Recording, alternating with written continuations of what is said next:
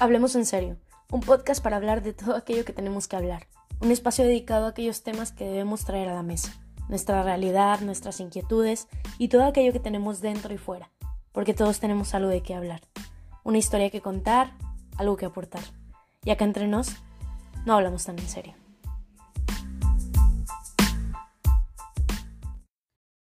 Hola, ¿qué tal? Bienvenidos una vez más. Ando con todita la actitud de lunes triunfador y espero que ustedes anden igual. Bueno, técnicamente para mí es domingo triunfador porque estoy grabando esto ahorita en domingo y decidí que no fuese domingo de bajón, sino domingo triunfador. Y mi pronóstico para, para mañana, para el lunes, es el mismo. Así que espero que anden al 110% porque les traigo un temita bastante interesante y con el cual sé que seguramente muchos de ustedes se sentirán identificados. La perfección no siempre es perfecta. Así como lo leyeron en el título, puede sonar un tanto contradictorio, lo sé, pero les voy a platicar el motivo por el cual así lo pienso. Actualmente, para bien o para mal, la mayoría llevamos ritmos de vida muy acelerados, la mayoría de las cosas hoy en día se pueden conseguir rápidamente y están prácticamente al alcance de un clic y de una tarjeta con fondos, claro. El asunto es que la vida cambió. La vida cambia constantemente y la forma en la que actuamos ante ella también. Todo está en constante movimiento y de pronto parece que no podemos parar ni un solo segundo a descansar, tampoco podemos darnos el lujo de equivocarnos o fallar y hoy en día vivimos bajo niveles de estrés impresionantes, los cuales traen consigo un montón de problemas y enfermedades tales como ansiedad y depresión en algunos casos. Entonces, ¿qué pasa cuando la vida es así de rápida y eres una persona aparte perfeccionista? Pues se pone más de la fregada el asunto. Esto a mí me pasaba mucho bueno, me pasa aún, pero ya con menos frecuencia. La verdad sí he estado trabajando con mis emociones en ese aspecto, porque al final del día te das cuenta que el perfeccionismo para nada es una virtud. Primero que nada, tengo por aquí la definición de perfeccionismo según la Real Academia de la Lengua Española, la cual es la siguiente. El perfeccionismo se define como la tendencia a mejorar indefinidamente un trabajo sin decidirse a considerarlo acabado. Creo que está bastante corta y clara la definición y no necesita una explicación más amplia, pero a pesar de que es tan clara, siento que nos confundimos mucho en ocasiones a tal grado de que muchos lo llegamos a considerar en algún punto algo positivo que destacar de nuestra persona. No sé si a ustedes les ha pasado o han visto que de repente algunas personas usan el perfeccionismo como una buena carta de presentación. O sea, literal llega un punto en el que muchas veces nos compramos la idea de que está bien ser perfeccionista.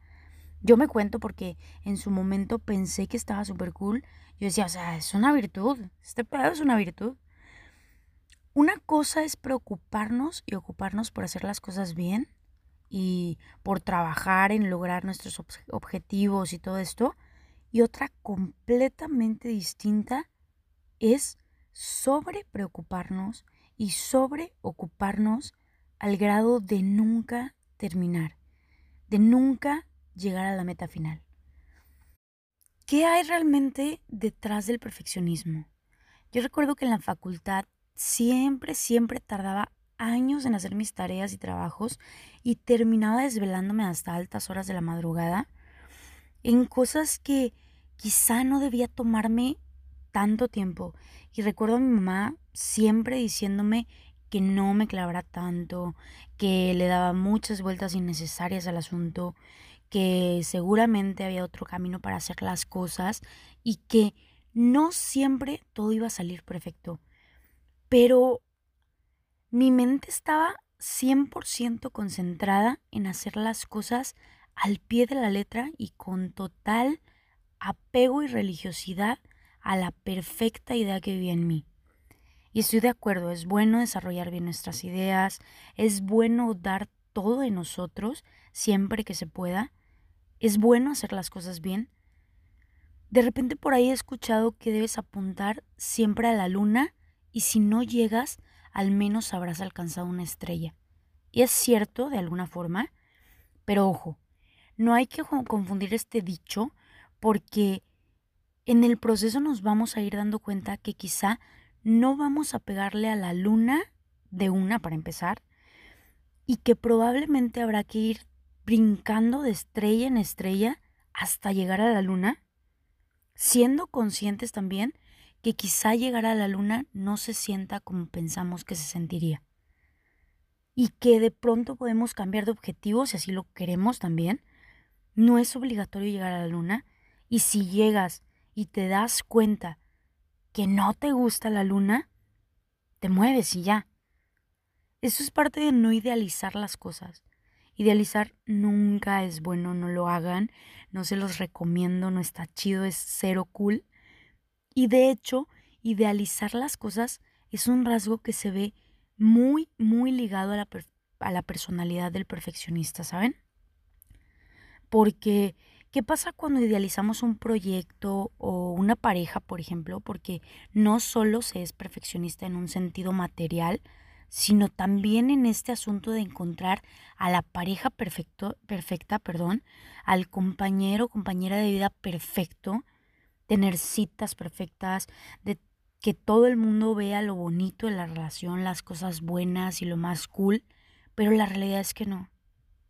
La realidad es que dicha perfección no existe, ni en personas, ni en cosas, ni en relaciones, ni en nada. Somos perfectamente imperfectos y está bien. Somos seres humanos que se equivocan, que se caen, que fallan, pero que también se levantan que se lavan la cara y luchan por ser mejores cada día, pero mejores para sí mismos y no para llenar las expectativas de otros. Siempre habrá cosas maravillosas allá afuera, pero también habrá otras tantas que no lo son y hay que aprender a vivir con ello. Hay que aprender a vivir con dicha imperfección, porque la realidad es que en muchas ocasiones lo que conocemos como perfecto, entre comillas, para empezar, no lo es, no es perfecto. Y es que el estándar de perfección es diferente para cada persona.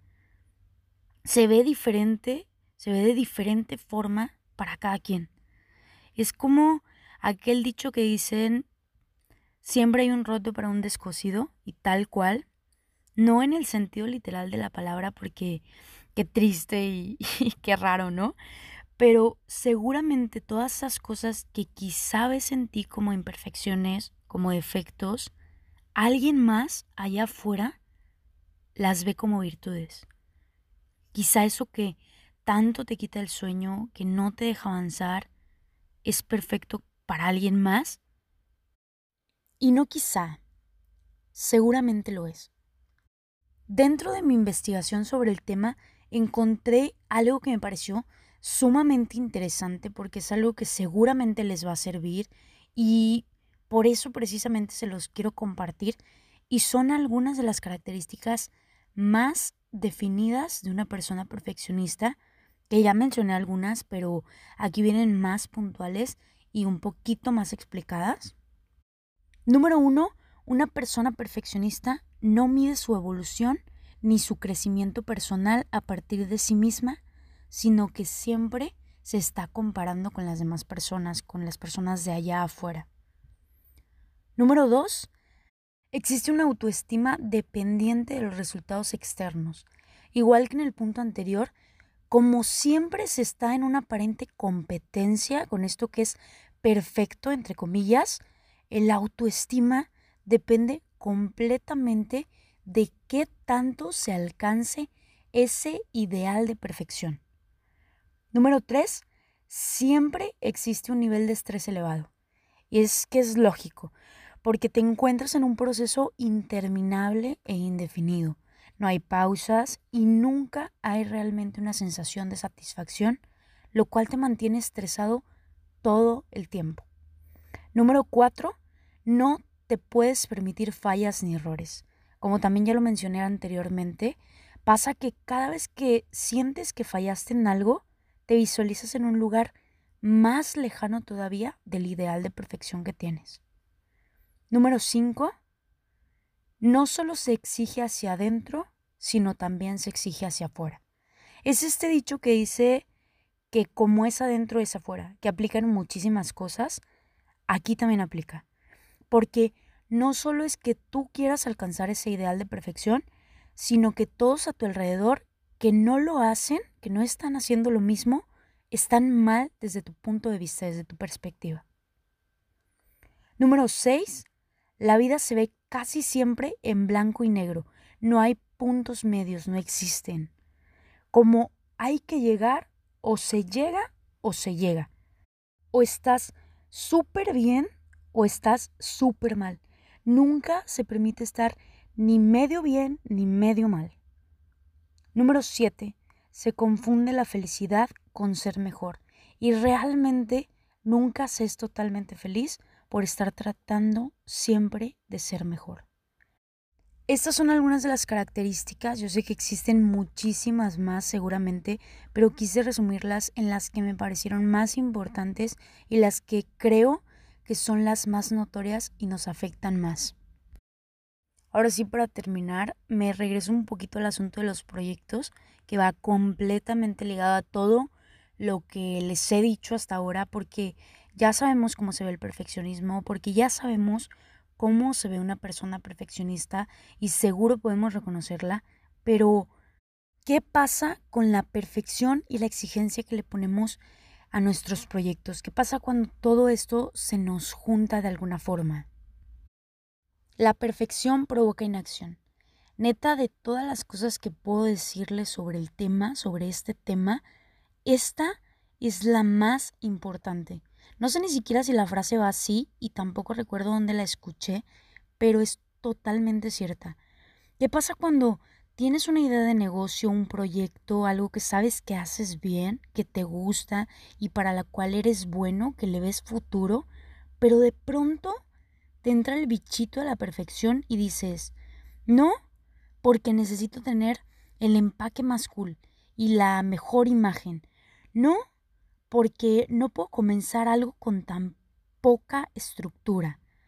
No, porque luego, si no les gusta, necesito pensarlo bien y desarrollarlo más y enfocarlo más. Mm, aún no se ve tan profesional como me gustaría y caemos en un ciclo interminable de mejora continua al producto en cuestión o al proceso de venta y distribución y cada vez que parece que nos acercamos más, tratamos de hacerlo lo más perfecto posible y una de dos, o nos tardamos años o de plano lo dejamos inconcluso. Y me ha pasado infinidad de veces.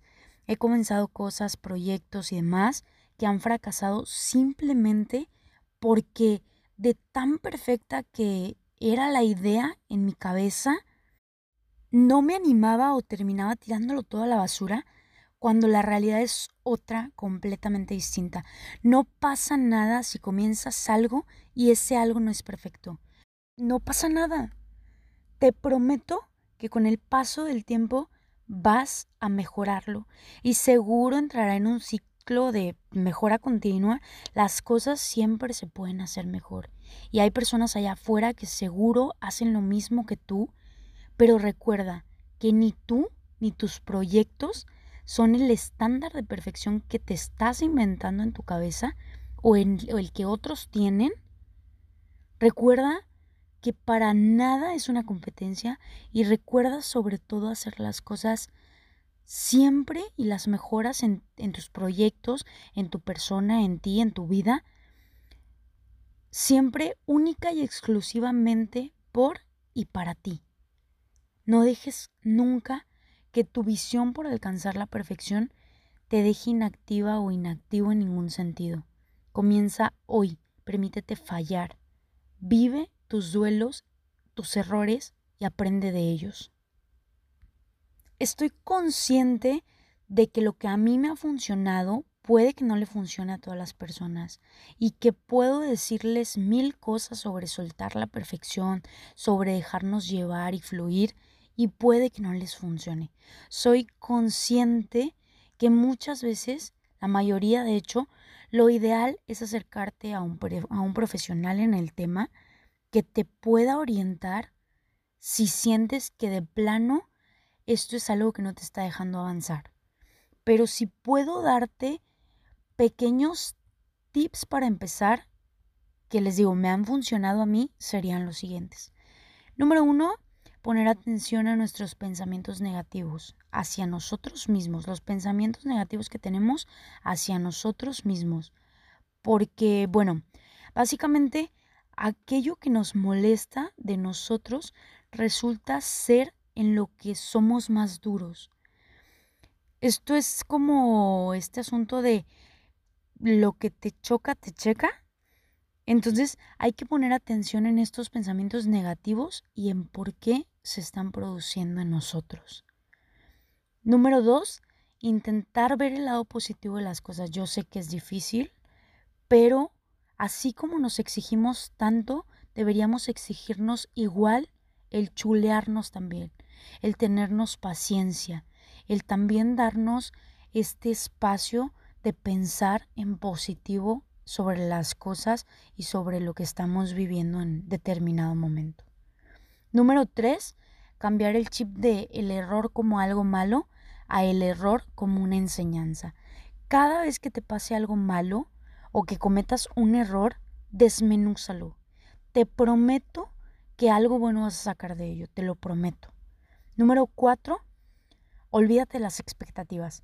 Cero idealizar las cosas. Mentalízate desde un inicio que las cosas pueden pasar muy bien, pero también pueden pasar muy mal. Y está bien, no pasa absolutamente nada. Y número cinco y último, como en todo proceso, no te presiones. Yo te estoy dando estos consejos porque fue lo que a mí me ayudó, a mí me sirvió, pero de verdad no te presiones. Ve cambiando poco a poco las cositas que a ti te hagan más clic, que te hagan más sentido. Suelta el control, dale tranqui, date tiempo. Y recuerda que siempre estás avanzando y sobre todo siempre estás aprendiendo. Recuerda que eres perfecto, que eres perfecta tal cual eres, porque somos perfectamente imperfectos y esa es precisamente nuestra magia. Espero que les haya gustado mucho el tema del día de hoy. A mí la verdad me gustó muchísimo. Espero les sirva de algo y si sienten que a alguien le puede ayudar de alguna forma, no duden en compartirlo, que lo bueno siempre suma. Si esto les hizo sentido, les hizo clic de alguna forma, me ayudarían muchísimo compartiéndolo, dándole amor en cualquiera de las plataformas en las que me estén escuchando. Recuerden seguirme en Instagram, ya saben, arroba Hablemos en Serio Podcast. Por ahí les voy a estar dejando la info de este episodio más resumida por si quieren guardar o compartir por ahí los posts que les sirvan más y que les gusten más. Les mando millones, millones de besitos y un fuerte, fuerte abrazo. Que tengan una semana chingoncísima. Hasta la próxima.